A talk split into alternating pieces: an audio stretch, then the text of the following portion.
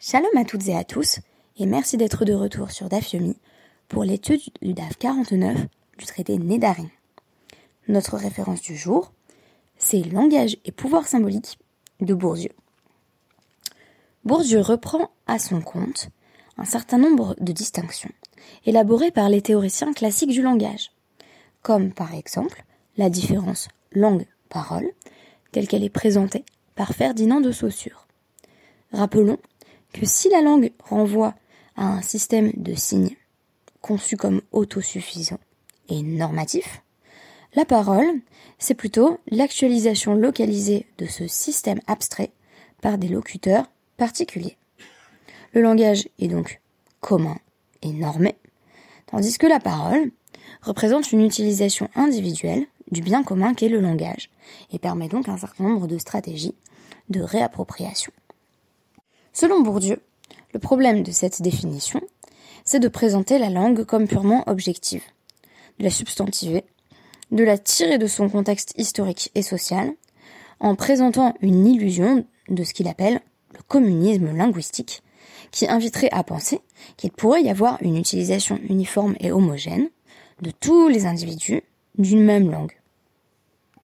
Enfin, en prenant comme modèle l'usage correct et normatif de ce qu'il appelle la langue, le linguiste va être amené à juger la parole comme correspondant aux normes ou non, et ainsi négliger des pratiques euh, linguistiques qui ne correspondraient pas à ce modèle normatif.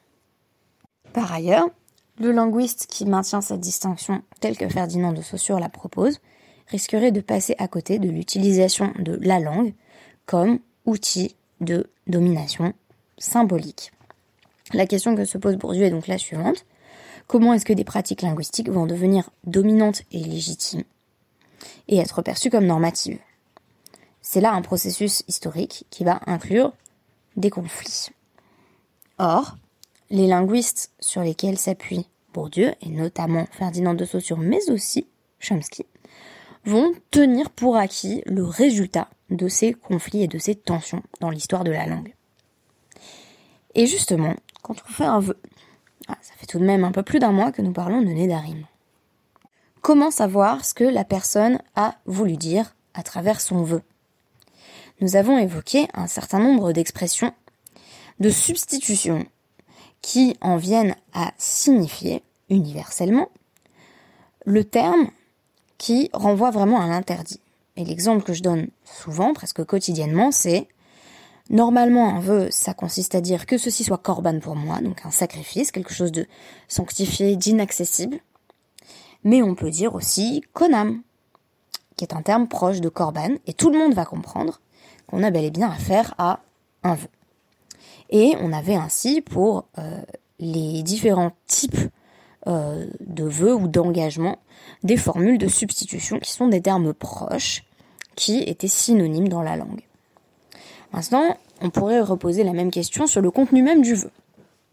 Et c'est précisément ce que va faire notre début du sixième Pérec du traité Nédarim. En nous disant, Hanoder minamevushal mutar betsali ou. Quelqu'un qui fait le vœu de s'abstenir de manger toute nourriture euh, bouillie. Euh, et toute la question c'est que mevushal veut dire à la fois cuit et bouilli. Donc ici on va traduire par bouilli a tout de même le droit de manger. Une personne qui aurait dit je ne mangerai plus jamais rien de bouilli a le droit de manger euh, donc de, la nourriture. Pardon, je, reviens sur ma traduction. Donc euh, toute personne qui a fait le vœu de ne rien manger de cuit peut manger ce qui est euh, rôti et bouilli. Voilà, je me suis, c'est chalouk, donc je me suis perdu dans mes notes. Mais Amar Konam Tafshi chez Enitoem Aso Be Maasek Dara Ra'ar ou muta b ave. Et donc si la personne a dit euh, désormais donc la nourriture cuite euh, est interdite pour moi, donc c'est konam pour moi, c'est comme un korban, et je n'en goûterai pas.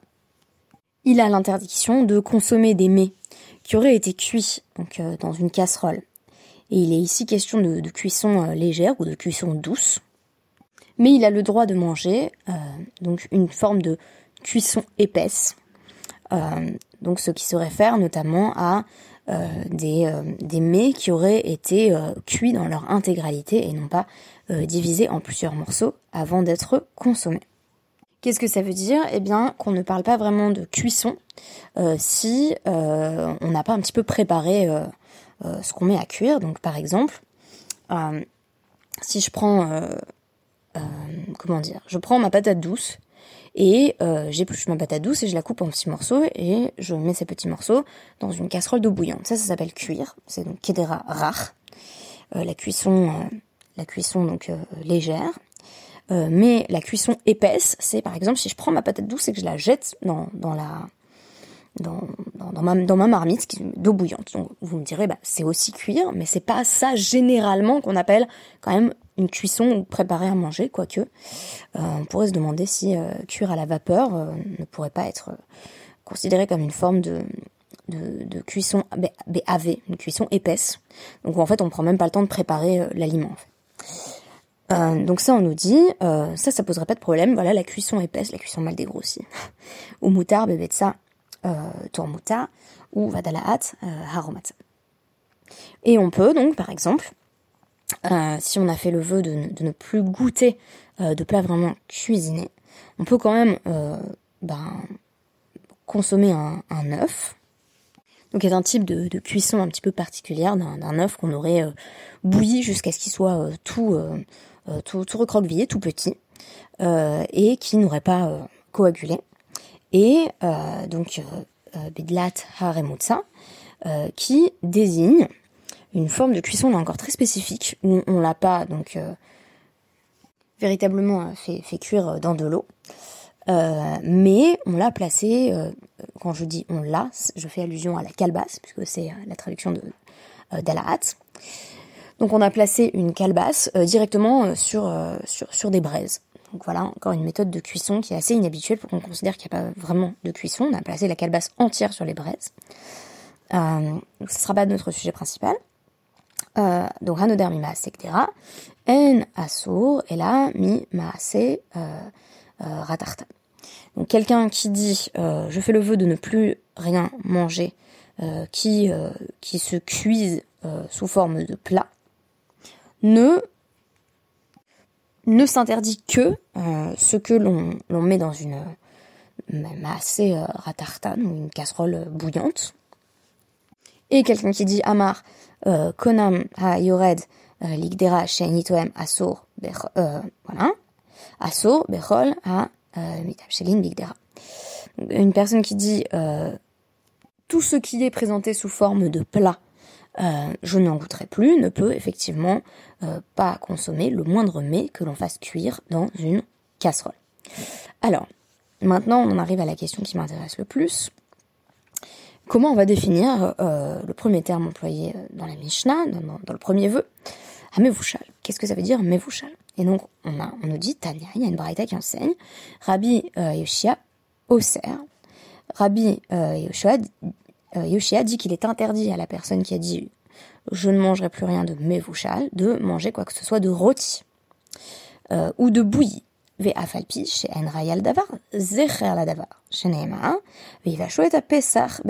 bouilli. Et bien qu'il n'y ait pas euh, de versets qui viennent servir de preuve, euh, on va pouvoir trouver peut-être une asmarta, un soutien dans les versets, puisqu'il y a zecher la une allusion à la chose. Ainsi qu'il est écrit, euh, et c'est dans Divrei Yami, mais non pas dans, dans, le Pentateuque, qu'il est dit, il, donc il, faisait cuire euh, donc il faisait rôtir en le Corban Pessar dans le feu euh, en suivant euh, la loi. Qu'est-ce que ça veut dire que pour le Corban Pessar, on emploie hein, un lachon de bichoul. On nous parle de cuire, mais on sait très bien, parce qu'on a étudié le reste de la Torah, que ça désigne le fait de faire rôtir notre sacrifice. Alors on nous dit, eh bien peut-être que justement c'est une question linguistique. Les Maberakami Palgi, peut-être qu'ils sont pas d'accord sur la question suivante des Yoshia Savar, Halach Achar Leshon Torah.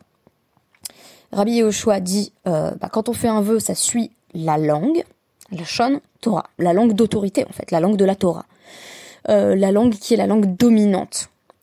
Vetana Dilan Saba, et l'autre Tana, qui serait donc euh, l'enseignant anonyme de la Mishnah, lui pense, Binedari, Heler achar leshon adam, qui pense qu'en matière de vœux, on ne suit pas l'acception autorisée, telle qu'elle est fixée par un texte, en l'occurrence euh, la Torah au sens large, ce serait le Tanar, euh, ou la langue, si vous voulez, dans l'absolu, mais on suit la parole, on suit euh, les acceptions qui sont en fait empiriquement manifestées par les locuteurs de la langue, en l'occurrence hébraïque.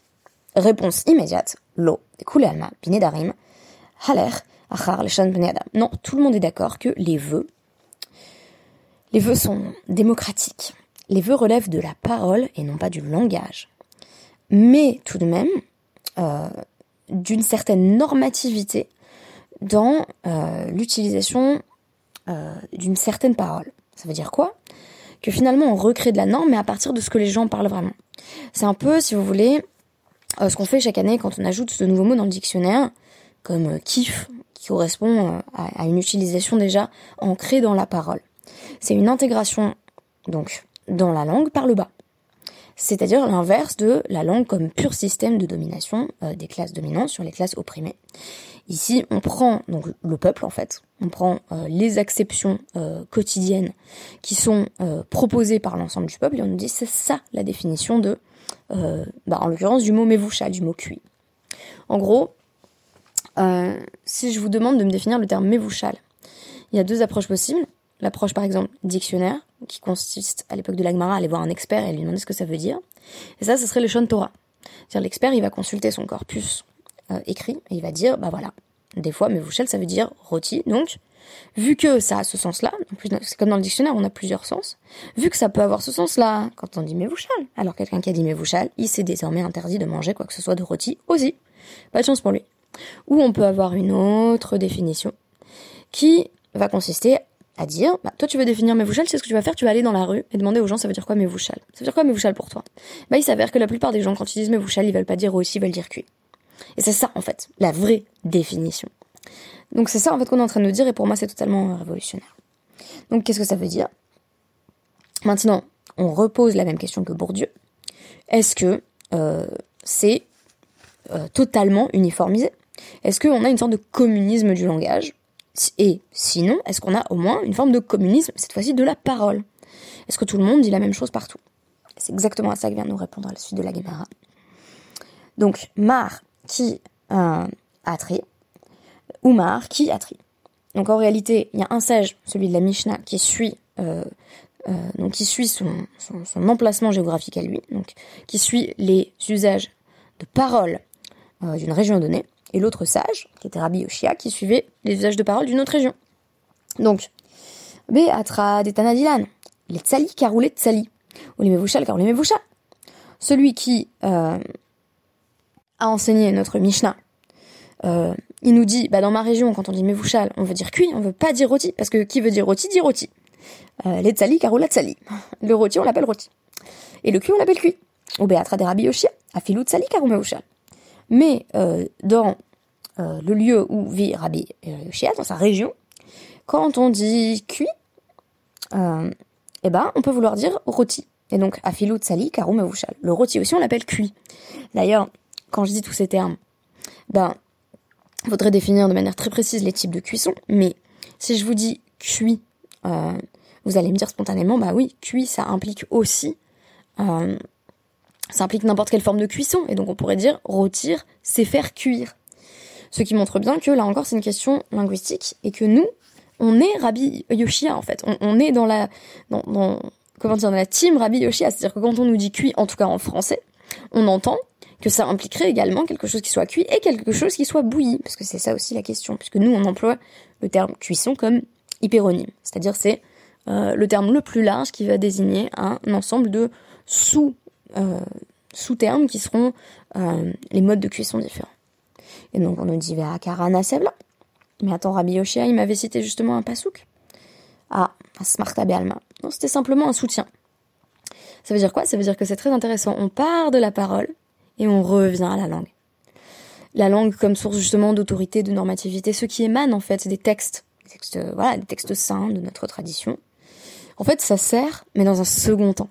Au lieu de définir l'usage par la langue, on définit l'usage et l'usage ici du vœu, donc juridiquement engageant. Et ensuite, on va voir si ça correspond à quelque chose dans la langue. Donc c'est vraiment l'inverse euh, de, ce qui est opéré habituellement comme distinction entre, entre euh, euh, la parole et la langue chez les linguistes et notamment chez Bourdieu. La langue n'est pas vraiment le lieu d'un pouvoir symbolique, ou du moins seulement dans un second temps, après confirmation. Et en réalité, le pouvoir, euh, on le trouve auprès de la parole. Et donc des différentes acceptions qui vont être consacrées chez les individus qui emploient par exemple le mot mevouchal, qui est un simple exemple que nous avons donné, mais qui est très intéressant. Donc, pour reprendre la critique bourdieusienne, en vertu de laquelle les classes supérieures ont le monopole du pouvoir politique, parce qu'elles sont en possession du langage officiel. Ici, on nous dit, c'est pas parce que tu maîtrises la langue que tu définis l'usage. Ce qui définit l'usage, c'est la majorité dans un lieu donné. Donc, là encore, on n'a pas d'illusion d'une uniformité de la parole, sinon ça serait plus vraiment la parole. On nous dit, bah, va voir la définition de tel lieu euh, sur euh, ce que signifie euh, tel ou tel terme. Ainsi, on a bien un pouvoir symbolique, et il a bien une forme de légitimité, mais c'est une légitimité seconde, et une légitimité a posteriori, par rapport à l'usage tel qu'il est défini, non pas par la langue, mais par la parole, avec une logique de asmarta. On va aller ensuite se soutenir à l'aide des versets. C'est très intéressant que euh, le langage fonctionne de manière extrêmement contre-instinctive par rapport à tout ce qu'on a appris chez Bourdieu, si on a fait une prépa ou si on a étudié un peu la linguistique. Euh, on a rencontré Bourdieu et on a appris à penser justement la langue comme l'origine même de la normativité en matière de langage. Et ici c'est l'inverse, on nous dit bah va voir comment les gens parlent et ce sera ça la langue. Et c'est pas tout à fait propre à la Guémara puisque je vous disais qu'on fait ça notamment dans, le processus d'intégration de nouveaux mots dans le dictionnaire. Qu'est-ce qu'on fait? Ben, on, voit aussi comment les gens parlent et on l'intègre ensuite, mais de manière euh, un, peu un peu forcée, quoi, en disant bon bah puisque tout le monde l'adopte, alors on, va faire comme ça. Alors que là, pour le Neder, c'est vraiment c'est ça qui est premier, c'est ça qui est essentiel, et la confirmation par la langue euh, ne permet d'acquérir une légitimité que symbolique a posteriori, qui n'a donc pas une force contraignante, euh, mais plutôt une force de confirmation par rapport à ce qui existe déjà. Eh bien, je vous remercie d'avoir partagé cette réflexion avec moi et je vous dis à demain, puisque c'est l'heure de mon cours de Guémara du soir.